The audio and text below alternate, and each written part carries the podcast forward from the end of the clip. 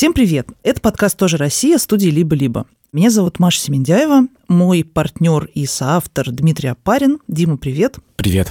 Сегодня мы будем говорить про промышленные районы крупных российских городов и про Москву в том числе, и про московское промышленное такое вот наследие. Мы будем говорить, наверное, вот, да, действительно про антропологию индустриальных районов, о том, что происходит с районом в современности, когда там до сих пор продолжает работать предприятие, как вообще вся повседневность района выстраивается вокруг того или иного промышленного предприятия. А что происходит с районом, когда оттуда завод, э, фабрика, промышленное предприятие уходит? Мы будем говорить о современности промышленности на самом деле. И кто создает эту промышленность, какая у этих людей идентичность, как они себя воспринимают и как их воспринимает общество. Ну, я бы, наверное, даже уточнила, я бы сказала, что сегодняшний разговор, к слову сказать, к сожалению, на котором я не присутствовала, про то, как сейчас люди живут в некоторых районах, центрами которых раньше были большие промышленные предприятия. Почему я не присутствовала на записи, это смешная история. Дело в том, что у меня немножко там случилась э, техническая проблема с машиной, я не смогла приехать, а наша гостья, к сожалению, не могла в другое время. В общем, короче, пришлось мне пропустить. И еще очень важно сказать, этот выпуск – это первая часть а, нашей небольшой серии выпусков, которые мы делаем вместе с Музеем Москвы. Сейчас в музее Москвы проходит выставка про Капотню. Это такой довольно уникальный район, который находится на юго-востоке города, и в котором, собственно, сохранилась вот эта вся такая очень интересная жизнь образца и уклада, наверное, там 50-х, 60-х годов.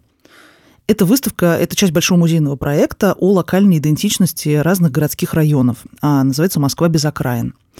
Сейчас выставка открыта и будет работать до 20 марта. Вы можете пойти ее посмотреть. История Капотни показана через рассказы жителей, через воспоминания, через всякие арт-объекты, инсталляции. В общем, это очень интересная экспозиция, которая, на самом деле, мы надеемся, будет немножко дополнена нашим подкастом. Чтобы вы могли подробнее познакомиться с программой, там, знаю, купить билет, мы оставим а, ссылку на эту выставку в описании подкаста. Я видел, как делается эта выставка, и как собираются материалы, как происходит исследование. И э, мне кажется, что это вообще на самом деле некоторый такой шаг вперед. И я очень рад, что российские музеи, в частности Московский музей, начинают заниматься действительно такими социологическими, антропологическими исследованиями, когда в фокусе и в центре внимания оказывается человек, живой человек со всеми его историями, его опытом и его опытом проживания в этом районе. И это очень созвучно в том числе а, направленности нашего подкаста.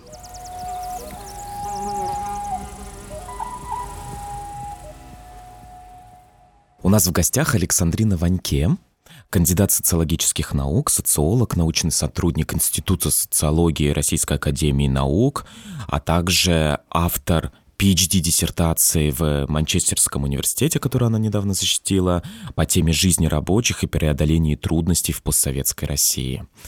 Александрина, здравствуйте, спасибо, что пришли. Здравствуйте, мне очень приятно, спасибо за приглашение. Для начала я хотел спросить у вас, что такое индустриальный район?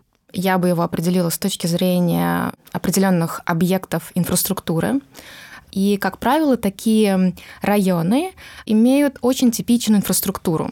Большинство индустриальных районов, э, которые я изучала, они были образованы в контексте э, интенсивной индустриализации в начале 20-го столетия или на протяжении 20 века. В них, как правило, есть э, завод или какое-то предприятие или группа предприятий, вокруг которых расположено социальное жилье, где селились рабочие с семьями, не только рабочие, но в том числе руководство заводов, инженеры. И также в этих районах есть э, социальная инфраструктура для жизни. Например, дома культуры, прачечные, столовые, кинотеатры, места досуга, то есть то, где рабочие могли проводить свое время.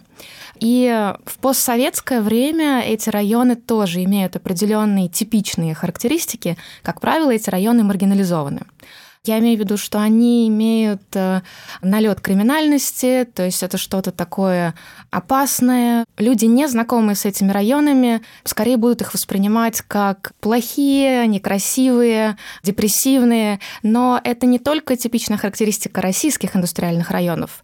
В общем-то, подобные а, характеристики имеют и рабочие районы в крупных промышленных и некрупных промышленных городах по всему миру. Например, э, социолог Лойк Вакан описывает э, индустриальные и рабочие районы во Франции и в Америке с помощью понятия усиленной маргинальности, advanced marginality, Вакан утверждает, что подобные вещи, связанные с маргинализацией районов, в западных странах возникают в контексте неолиберализации, в контексте джентрификации и усиления вот этих вот расовых э, неравенств. А в российском контексте мы говорим о постсоветских э, индустриальных районах, то есть это значит, что у нас контекст несколько иной, но опять же в контексте неолиберального тренда мы видим, что рабочие и коренные жители индустриальных районов, они некоторым образом оказываются либо невидимыми, либо их э, переселяют э, за пределы этих районов, поскольку эти районы становятся привлекательным местом для застройщиков. И а, происходит смена а, социального состава. Их начинают заселять новые жители. Например, представители культурного среднего класса, к которым относятся работники сферы образования, а, художники, фотографы, научные работники. И в контексте вот такой вот дифференциации происходит усиление социальных неравенств. То есть возникают определенные напряжения, либо культурные, либо другого рода напряжения, как, например, опять же, в контексте Москвы а, в индустриальных районах, где ранее проживали российские рабочие, начинают э, селиться трудовые мигранты, и здесь возникают э, новые конфликты на почве этнических различий. Смотрите, давайте разберемся. Значит, насколько я понимаю, все-таки индустриальный район индустриальному району рознь, да, они все очень разные. И промышленность разная, и, соответственно, судьбы заводов и фабрик этих разные. Какие-то фабрики до сих пор или заводы продолжают действовать и функционируют, какие-то превратились в жилье, галереи, концертные залы и тому подобное. Где вы делали поле? У меня была серия проектов э, с коллегами э, Елизаветой Полухиной и Анной Стрельниковой. Мы делали поле в нескольких городах, э, в Екатеринбурге и в Москве. Мы изучали индустриальный район Уралмаш в Екатеринбурге, а в Москве мы выбрали для исследования район ЗИЛ и район Тушина. Конечно же, все эти районы отличаются друг от друга, несмотря на то, что они имеют, как я уже обозначила в начале, некоторые характеристики сходные. Скорее а, всего, даже исторически, я бы сказала. Да, исторически с точки зрения формирования пространства этих районов, начиная с 20-х годов. А вот в постсоветский период эти районы уже развиваются по-разному. И здесь мы наблюдаем усиление, опять же, географических неравенств. Есть исследователи финские, Марку Кивинен, с авторами, вот они как раз изучают географические неравенства в России.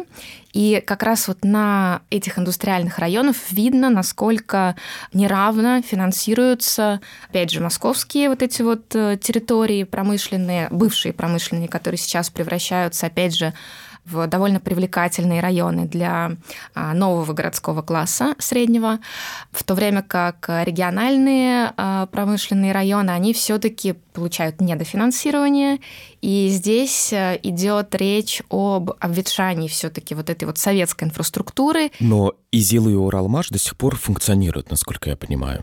Уралмаш, да, но в гораздо меньшем объеме, чем это было в советское время.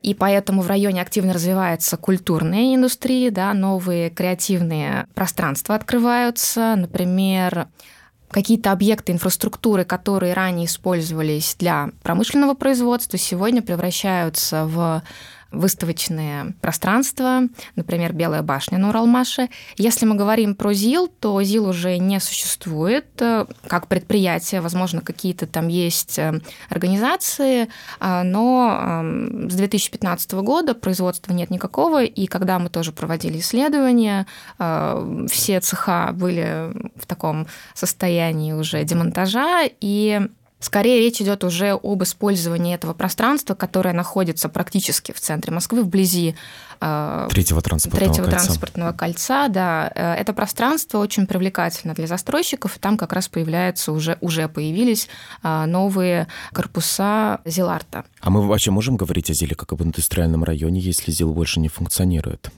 Но мы можем говорить о, о деиндустриализующемся районе. И если мы говорим с точки зрения памяти жителей, да, которых э, мы тоже там обнаружили, которые жили на протяжении долгого периода времени, которые помнят не только ЗИЛ, но и другие заводы, которые существовали на территории этого а, района, а также существует а, культурный центр ЗИЛ, который раньше был э, Дом культуры ЗИЛ, Дворец культуры. И... Роскошное конструктивистское да, здание. Да, да, да. И в том числе стадион, Динамо, который там расположен. То есть для местных жителей все эти объекты представляют э, ценность. Конечно же, они в каком-то роде, как в том числе Анна Стрельникова это замечает и на примере района Тушина, они испытывают ностальгию по тем временам и вот именно по той э, жизни, которая у них была в советское время.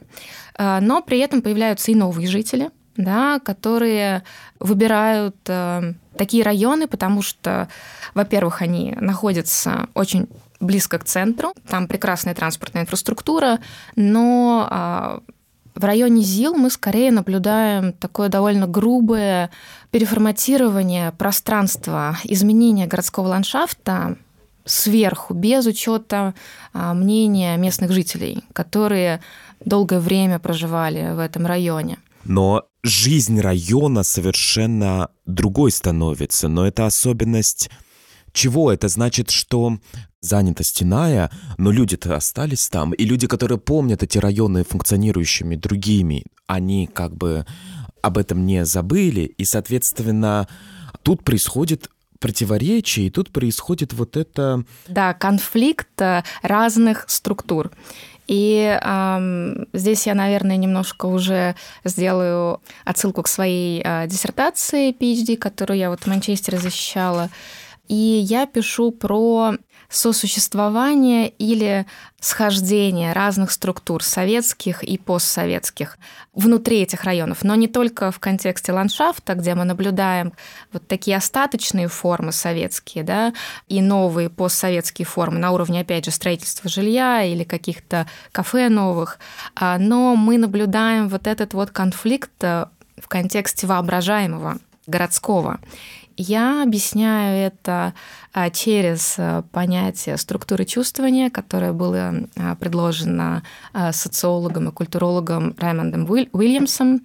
Уильямс предлагает говорить о остаточных и возникающих структурах, и в контексте своей диссертации я переопределяю это понятие, как бы Уильямс говорит о том, что структура чувствования – это некоторый дух времени – и мне показалась эта рамка очень привлекательной для объяснения как раз советских форм, которые по факту являются остаточными, и возникновения новых форм постсоветских. Вы можете и... примеры привести вот этих советского структуры чувствования, угу, да, угу, и, и постсоветского? Да.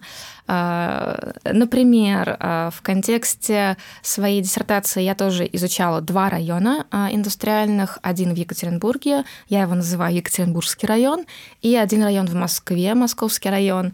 Оба расположены были на окраинах. И в обоих городов. районах функционируют до сих пор предприятия? Да, в обоих районах до сих пор функционируют предприятия. В московском даже группы предприятий соединение структур чувствования происходит э, на уровне восприятия района разными жителями. Например, рабочие и коренные жители, те, кто на протяжении долгого времени там проживали, возможно, инженеры, которые тоже получали жилье, они воспринимают э, этот район по-прежнему как рабочий, индустриальный, как район, в котором живут хорошие люди.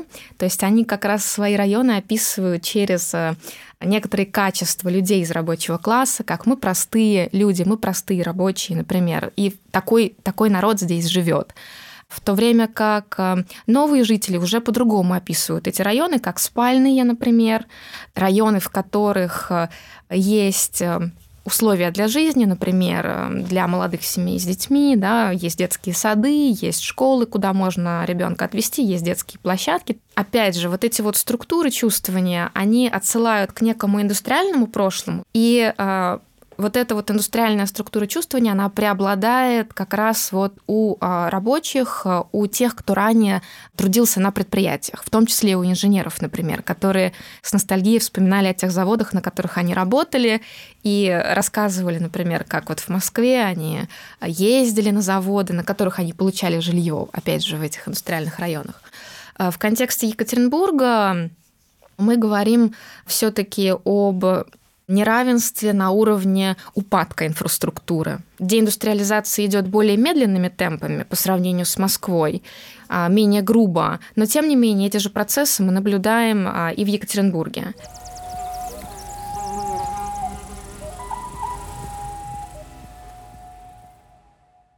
У вас в статье, замечательной статье, которую вы писали с вашей коллегой а, в лабораториум... Елизаветой Полухиной, да. Да, Елизаветой Полухиной. Там есть а, пример того, как а, разрушали цеха ЗИЛа, и каким образом какие-то документы, архивы просто оказались выброшенными, оказались просто на земле и так далее.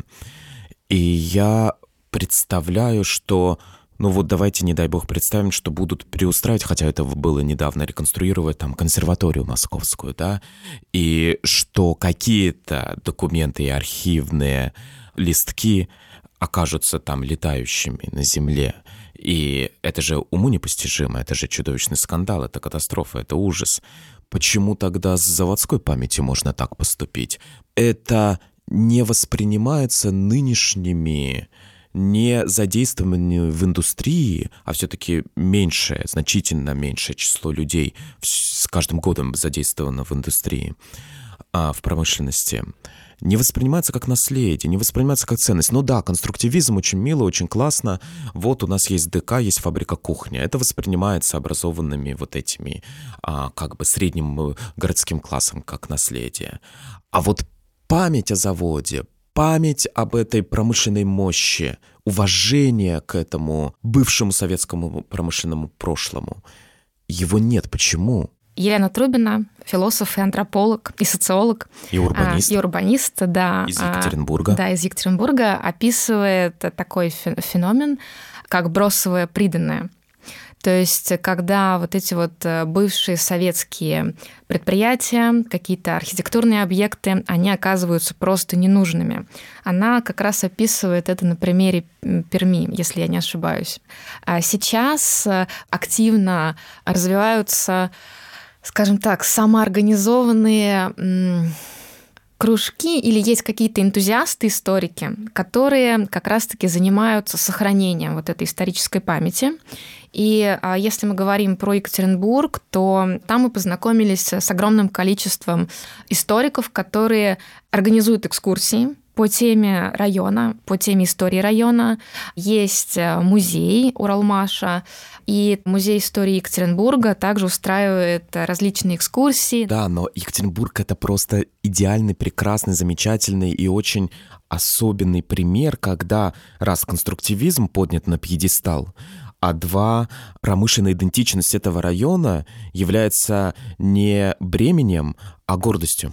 Да, и такие же примеры мы, например, наблюдаем а, в контексте города Иваново, где местные жители и а, исследователи пытаются сделать, ну, скажем так, не то чтобы ребрендинг, но тем не менее сделать город более привлекательным для туристов и привлечь внимание и местных жителей, и в том числе жителей других городов именно к теме вот этого индустриального наследия. Например, э, историк Михаил Тимофеев занимается продвижением образа города Иваново как э, города с огромным индустриальным наследием, сравнивая его с Манчестером, например, называет Иваново русским Манчестером, привлекая внимание туристов и специалистов именно к индустриальному прошлому. И если мы говорим в контексте ЗИЛа о том, что индустриальное наследие оказалось ненужным, это очень печально, потому что по факту вот эти вот э, фотографии, какие-то маленькие объекты исторические, да, которые остались в цехах, э, собирались энтузиастами, историками, частично какие-то фотографии были э, сохранены сотрудниками культурного центра ЗИЛ, и в конечном итоге местные энтузиасты, бывшие сотрудники этого завода, организовали онлайн-сообщество и перевели вот эти вот исторические практики, низовые по факту, в такой, можно сказать, ну, не, вир- не виртуальный музей, но есть, например, группа ВКонтакте, возможно, где-то еще в Фейсбуке, а, которая посвящена как раз эм, памяти завода ЗИЛ, а, в которой участвуют сотруд... бывшие сотрудники завода, и они выкладывают различные фотографии тех автомобилей, марок автомобилей, которые производились в разные периоды времени, историческая память поддерживается снизу, именно вот индустриальная. Но в связи с этим есть несколько идей о том, что в некоторой степени та джентрификация, которой подвергаются московские промышленные районы, не все, но многие из них, особенно те старые промышленности и те районы, которые находятся близко к центру, естественно, это вот э, рост, вот это, это, это, как, это неолиберальная, это капиталистическая экспансия хищная, и есть такое понятие, какого-то исследователя забыл кого, о том, что джентрификация — это такой вот урбанистическая колонизация, что мы говорим именно о колонизации, о колониальной экспансии и об уничтожении старого, старых практик, старых э, представлений. И вторая мысль, она связана именно с Россией и заключается в том, что вот этот культ пролетариата, который был на протяжении всего советского времени, музификация рабочего опыта, пролетарского опыта и дискриминация любого другого опыта, в том числе крестьянского, по сравнению с пролетарским, она такую мозоль, наверное, натерла, когда ты слышишь музей завода или музей промышленной культуры, то ты думаешь, что нет, это будет пыльно, ужасно, станки старые, еще что-нибудь, какое-нибудь знамя пролетарии всех стран, соединяйтесь. А на самом-то деле это не так. Вот, и если более старшее поколение, оно переело это, то я, например, которому 33 года и который практически не застал советского времени, я не то что не доел, я вообще не, не знаю, что такое культ пролетариата. На себе я это не, не почувствовал. Поэтому, может быть, в связи с некоторым отходом от дел вот этого более травмированного советского поколения пойдет и более осознанное отношение к промышленному прошлому и какая-то вот эта деиндустриализация, о которой вы говорите, она станет более тонкой, более деликатным процессом. В контексте России проблема заключается в том, что джентрификация и переустройство индустриальных районов происходит без учета мнения коренных жителей, рабочих и тех, кто долгое время проживал на данных территориях. Но при этом мы не можем сказать, что люди пассивно смиряются а, с уничтожением индустриального наследия. Я как раз-таки в своем исследовании докторском находила примеры, в рамках которых люди все-таки участвуют, э, ну не то чтобы в принятии решений, но при этом они организуют некоторые инициативы да, по сохранению каких-то бывших объектов индустриальных, да, или мы видим на примере, опять же, Екатеринбурга, как бывшие фабрики превращаются все-таки в объекты заботы а, каких-то сообществ местных. И а, все-таки люди также вносят вклад в а, переформатирование этого пространства, но на уровне уже инфраполитик, да, если говорить а, в терминах Джеймса Скотта, то есть на уровне таких вот микропрактик, на уровне микроактивностей.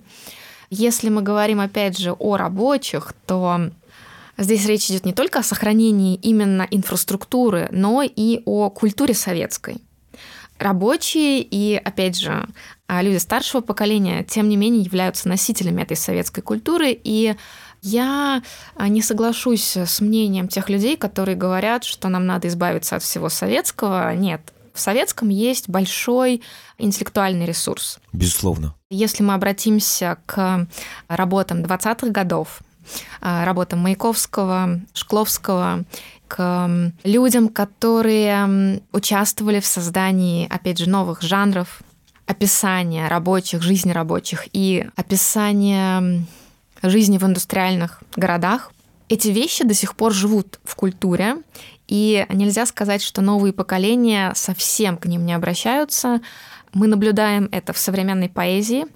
Например, петербургские поэты авангардные или петербургские поэты современные, которые наследуют авангардной традиции. Опять же, там Павел Арсеньев, а, Роман Осминкин.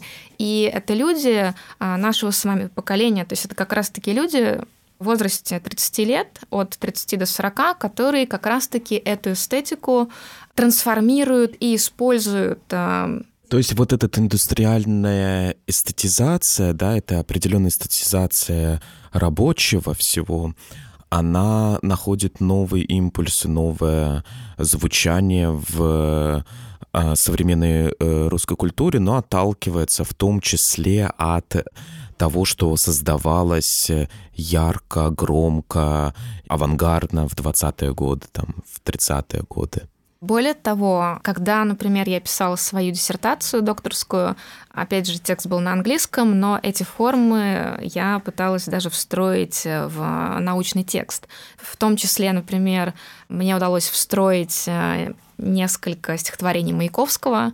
У меня был сюжет, э, в котором я описывала практику субботника – вот эти вот различия как бы советского, постсоветского восприятия субботника мне удалось увязать э, с, с стихотворением Маяковского э, «Да здравствуют субботники» и встроить также его в контекст, скажем так, цитат из интервью. Некоторые мои участники исследования описывали свой советский опыт участия в субботниках и рассказывали, как, например, э, им э, вешали картину Ленина субботники, которую они называли «Ленин с бревном».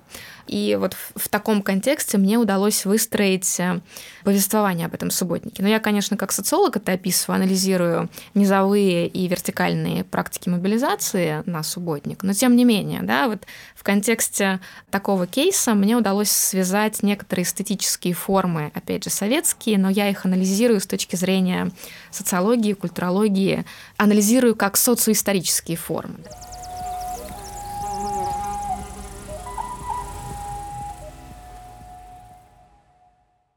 Я хотел бы перейти к ныне работающим рабочим, да, то есть э, перейти от каких-то индустриальных районов, рассказа о них, к индустриальным, реально индустриальным районам, где сейчас действуют предприятия, где живут рабочие. Кто такие современные российские рабочие? Сегодня мы наблюдаем дифференциацию внутри рабочей среды. И по а, статистике две трети рабочего населения, трудового населения России, это как раз-таки рабочие. Но разные социологи по-разному определяют рабочий класс и вообще кто такие рабочие. Но вот в контексте своих исследований я определяю рабочих как а, людей, которые а, заняты в промышленности или в сфере сервиса, люди, которые проживают, возможно, на индустриальных территориях, то есть это могут быть люди, которые уже пенсионеры, то есть я их тоже относила к рабочим, которые ранее работали на предприятиях, и сейчас жизнь рабочих отличается прекарностью, то есть некоторой нестабильностью дохода, а, нестабильностью и незащищенностью социальной. Но дело в том, что, опять же, предприятия в России разные. Да? Есть э, предприятия советского плана, которые финансируются государством, и да, мы можем слышать о том, что у людей хорошая зарплата, но по факту это не так, да. Э, люди не защищены с точки зрения трудовых прав на этих предприятиях. А с другой стороны, есть э, новые транснациональные корпорации, которые пришли в Россию, и, например, автомобильные заводы, те же Nissan, Hyundai, это предприятия, работающие по другим принципам, и, соответственно, возможно, люди получают на них большую зарплату, чем на советских предприятиях. Российских вы имеете в виду? Да, да, да. Но, с другой стороны, опять же, люди сталкиваются с нарушением трудовых прав, хотя вот на предприятиях, образованных транснациональными корпорациями, в моих предыдущих исследованиях я интервьюировала рабочих, которые организовывали профсоюзы. Не декоративные профсоюзы, а действенные? Нет, действенные профсоюзы, да. И участвовали даже в забастовках. Как раз завод Ford, Volkswagen, но, тем не менее, мы понимаем, что в российском контексте все эти активности, они очень ограничены а, политическим режимом, и мы видим, что участие в забастовках, ну, по факту, оно опасное для а, людей, но, тем не менее, да, есть формы самоорганизации на этих предприятиях. Вы проводили поле среди рабочих. Кто эти люди? Чем они живут? Они довольны своей жизнью? Какой у них... Эм как, как бы такая самоидентификация. Да, я горжусь, что я работаю на этом заводе, я делаю дело, которое я делать умею, и тем самым кормлю себя, свою семью или своих родственников. Либо вот есть, вот у меня одноклассник, он бизнесмен, да, вот, ну, а я что? Я вот неудача произошла. Какая существует вообще рефлексия? Есть рабочие разных типов. И а, мы можем говорить о рабочих, которые работают на предприятиях, то есть такой индустриальный образцовый рабочий, а, например, работающий на каком-то металлургическом предприятии и, в принципе, получающий хорошую зарплату, у которого есть возможности продвижения по карьерной лестнице, это один вариант. Другие примеры – это а, рабочие профсоюзный, например, да, индустриальный рабочий, который является в том числе участником профсоюза. И это другой тип рабочего, который борется за свои права, но при этом, конечно же, он это рисковый путь. Но при этом, опять же, в контексте того, что много профсоюзов декоративных, а также вот в контексте, ну, опять же, советского наследия, в рамках которого а, профсоюзов реальных практически не существовало, да, хотя, конечно же, в поздний советский период там происходят интересные трансформации, когда работника предприятия было очень сложно уволить, и, в общем-то, профсоюзы какую-никакую функцию выполняли. То есть э, в России вот это вот сочетание организованного сверху и организованного снизу, оно вот как бы в таком вот, а, в такой сцепке находится. И на самом деле вот такая форма, она затрудняет своего рода трансформации да, а, того же режима и так далее. Если мы говорим о рабочих разного типа, то возникают, опять же, разные формы идентичностей, разные формы сознания. Если мы говорим, опять же, в марксистских терминах, да, то что нам марксизм предлагает, понятие классового сознания, но в контексте того, что мы наблюдаем в современной России, происходит э, мультипликация сознания. То есть э, мы говорим э, о рабочих, у которых, с одной стороны, есть вот это классовое сознание, и такие рабочие есть. Э, например, есть рабочие, которые активны на уровне повседневности, опять же, на уровне облагораживания пространства района своего, да, или своего двора, или там своего подъезда. А, например, люди заняты высаживанием цветов, и, в общем-то, мы не можем сказать, что эти люди совсем пассивны. Нет, они тоже вовлечены в активность, и в данном случае мы можем говорить о практическом сознании. И в своем исследовании докторском я также обнаружила рабочих, которые обладают э, таким, ну, скорее консервативным националистическим сознанием, ну, нельзя сказать, что оно националистическое, но, например, э, российские рабочие, которые выступают против мигрантов э, и даже участвуют в каких-то коллективных действиях, в антимигрантских митингах. То есть это не классовое сознание, потому что эти трудовые мигранты такой же трудовой люд, как и ты. С одной стороны, эти рабочие транслируют ксенофобский дискурс, что трудовые мигранты забирают наши рабочие места, а с другой стороны, а, эти же рабочие с ними работают вместе в тех же, например, автосервисах, да, или вовлечены с ними в неформальные экономические связи. Когда я опрашивала как раз-таки рабочих, которые активны были вот именно в каких-то антимигрантских коллективных протестах, они говорили о том, что с одной стороны мы против мигрантов, а с другой стороны, почему в нашем районе так плохо. То есть это вот э, протест был внутри района, который я изучала. Это Москва? И Москва, да. В общем-то, это были претензии к тому, что государство о нас не заботится, да. То есть если бы у нас были бы рабочие места, а, у нас бы было бы все гораздо лучше. Но при этом... Э, так это вот рабочие, этот... у них же есть рабочие, то есть они, они работают на каком-то заводе? Это скорее рабочие сервиса, но у них, опять же, нестабильная работа. То есть это скорее прикарные рабочие или самозанятые. То есть те, Которые кто, находятся принципе... на одном уровне конкуренции с мигрантами, но проигрывают им, потому что у них более высокий запрос. Да, да. То есть э, российские рабочие, например, не готовы, ну, не готовы мести улицы, например. Но это, опять же, определенный сегмент. Внутри того же района я опрашивала пенсионерку а, из рабочего класса, которая живет в квартире, полученной от а, советского предприятия, то есть советского времени она там живет. Я ее обнаружила на лавочке, и она говорит, ну вот хорошо, что у нас в районе чистота, потому что как раз трудовые мигранты, ребята из Средней Азии, хорошо чистят наш район, в то время как российские наши рабочие ребята, они все время пьют, курят, э, участвуют в драках там и так далее. То есть мы не можем сказать, что все рабочие, например, воспроизводят ксенофобский дискурс. Нет. Нет, конечно. Только определенный сегмент. И именно прикарность, вот эта неопределенность, о которой мы говорим сегодня, она как раз и подвигает, мне кажется, конечно, рабочих к такому. Но тут очень важно, что, например, мне, насколько я понимаю, трудовые мигранты из э, там, Центральной Азии, они не являются конкурентами для рабочих крупных э, промышленных предприятий, потому что на крупных промышленных предприятиях в основном работают, насколько я понимаю, граждане России.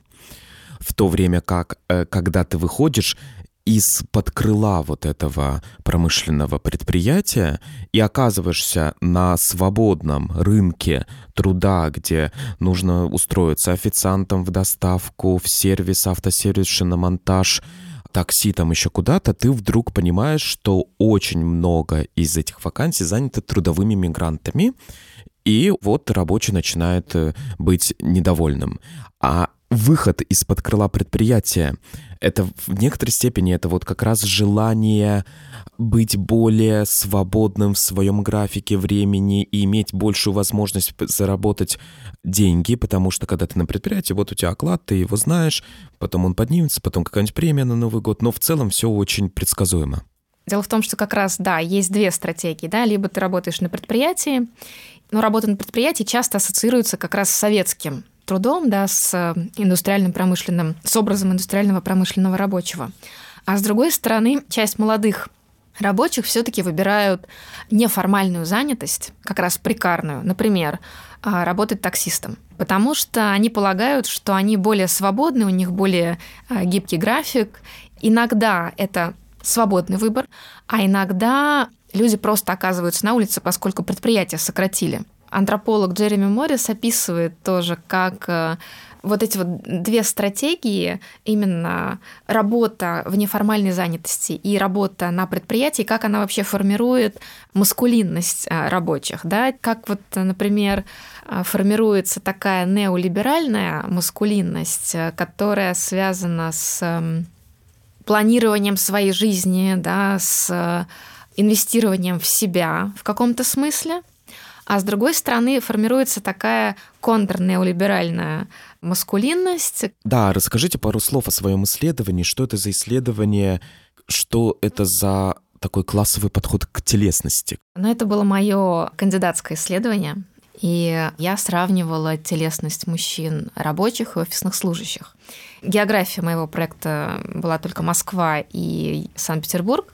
И как раз мои информанты, они работали на Большинство из них работали на транснациональных э, предприятиях. А, и здесь я тоже выявила совершенно разные типы маскулинности. Я обнаружила, что мужчины рабочие и мужчины офисные служащие использовали разные способы говорения о теле. Рабочие скорее описывали телесность э, через физические действия, что тело делает э, на работе, или через, опять же, их хобби и увлечения спортом, в то время как мужчины офисные служащие описывали телесность скорее через некоторые репрезентации и то, что тело символизирует. Часть моих информантов работали в крупных корпорациях, в которых нужно было продвигать какие-то высокотехнологичные продукты, и а, в данном случае тело было как бы способом продвижения продукта. Я пришла к выводу о том, что и тело рабочих и тело офисных служащих, оно эксплуатируется. В контексте заводского труда телесный капитал отчуждается, то есть тело изнашивается, производственные травмы, в то время как в контексте офисного труда речь идет об символическом использовании, да, об отчуждении тела как символа, тела как репрезентации.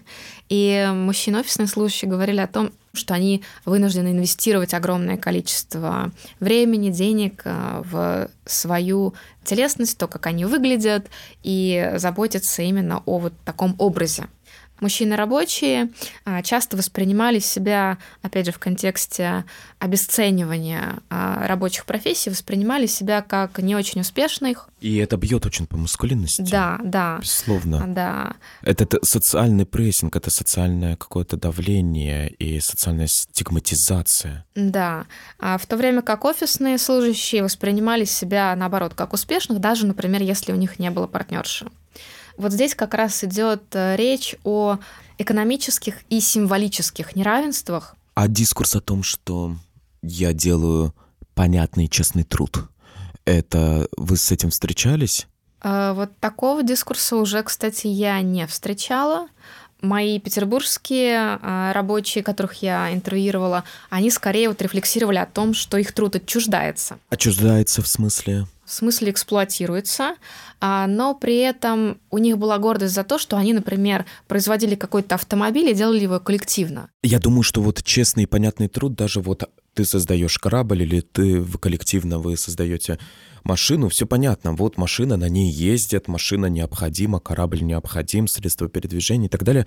А ты статейки какие-то пишешь, которые вообще никому не понятны, не вообще никому не нужны. Они сделают жизнь нас лучше, рабочих лучше? Нет, не сделают. Так а зачем это происходит вообще?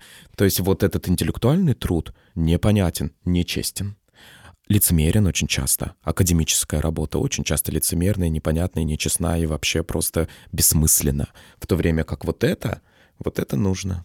Меня рабочие воспринимали как исследователя довольно позитивно, те, кто соглашались поучаствовать в исследовании. Но вот один участник из Екатеринбурга, мужчина, заводской рабочий, который вынужден подрабатывать э, строителем, он сказал, что сейчас просто неприлично сказать, что ты э, рабочий, потому что все хотят быть бизнесменами, предпринимателями.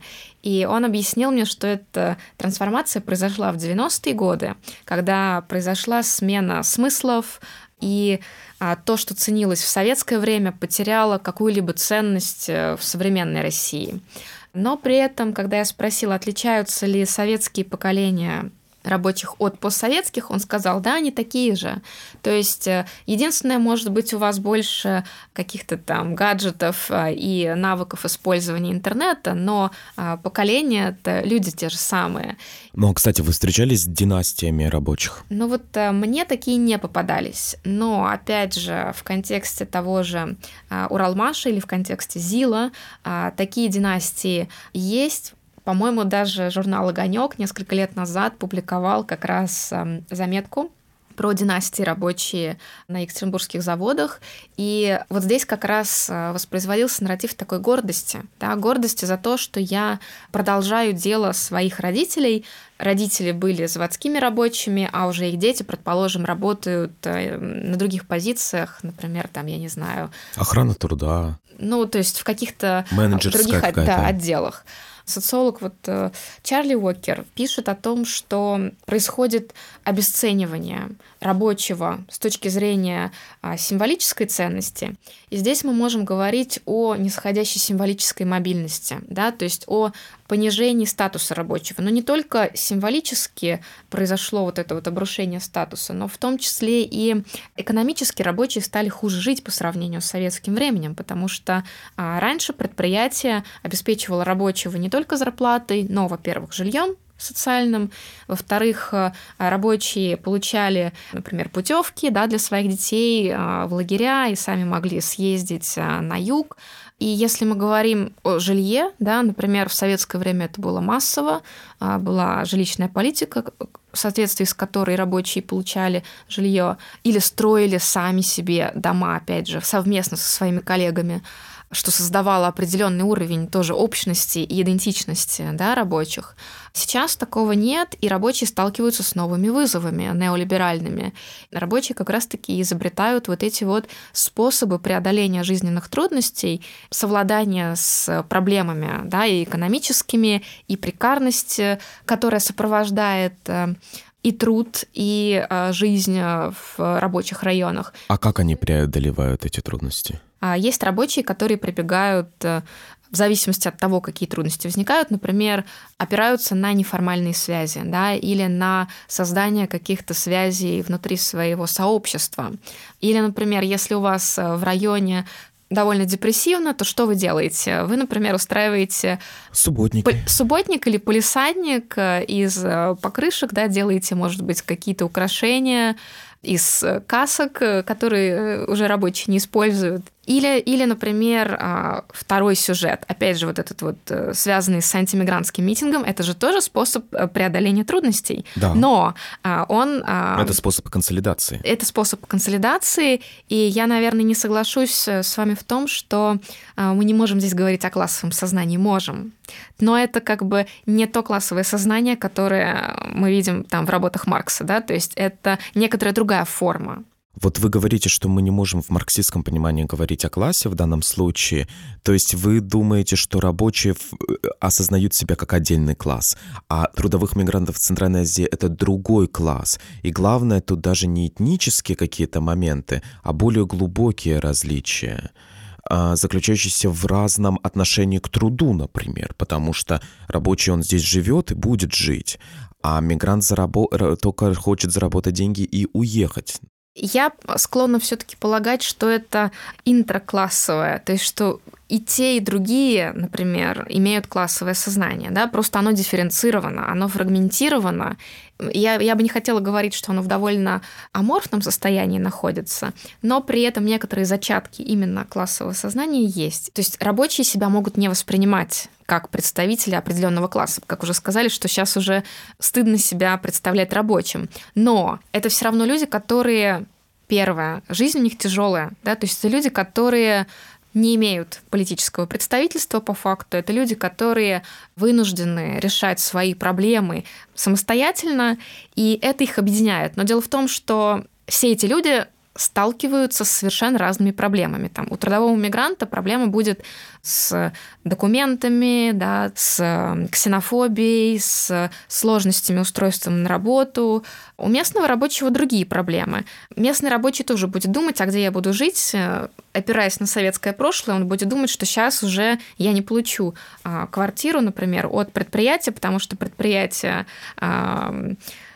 разрушены, да, происходит деиндустриализация, и я вынужден искать подработку, а, выживать. Вот, вот это происходит в таком контексте. Вот эти вот разные типы преодоления трудностей я склонна описывать в категориях повседневной борьбы.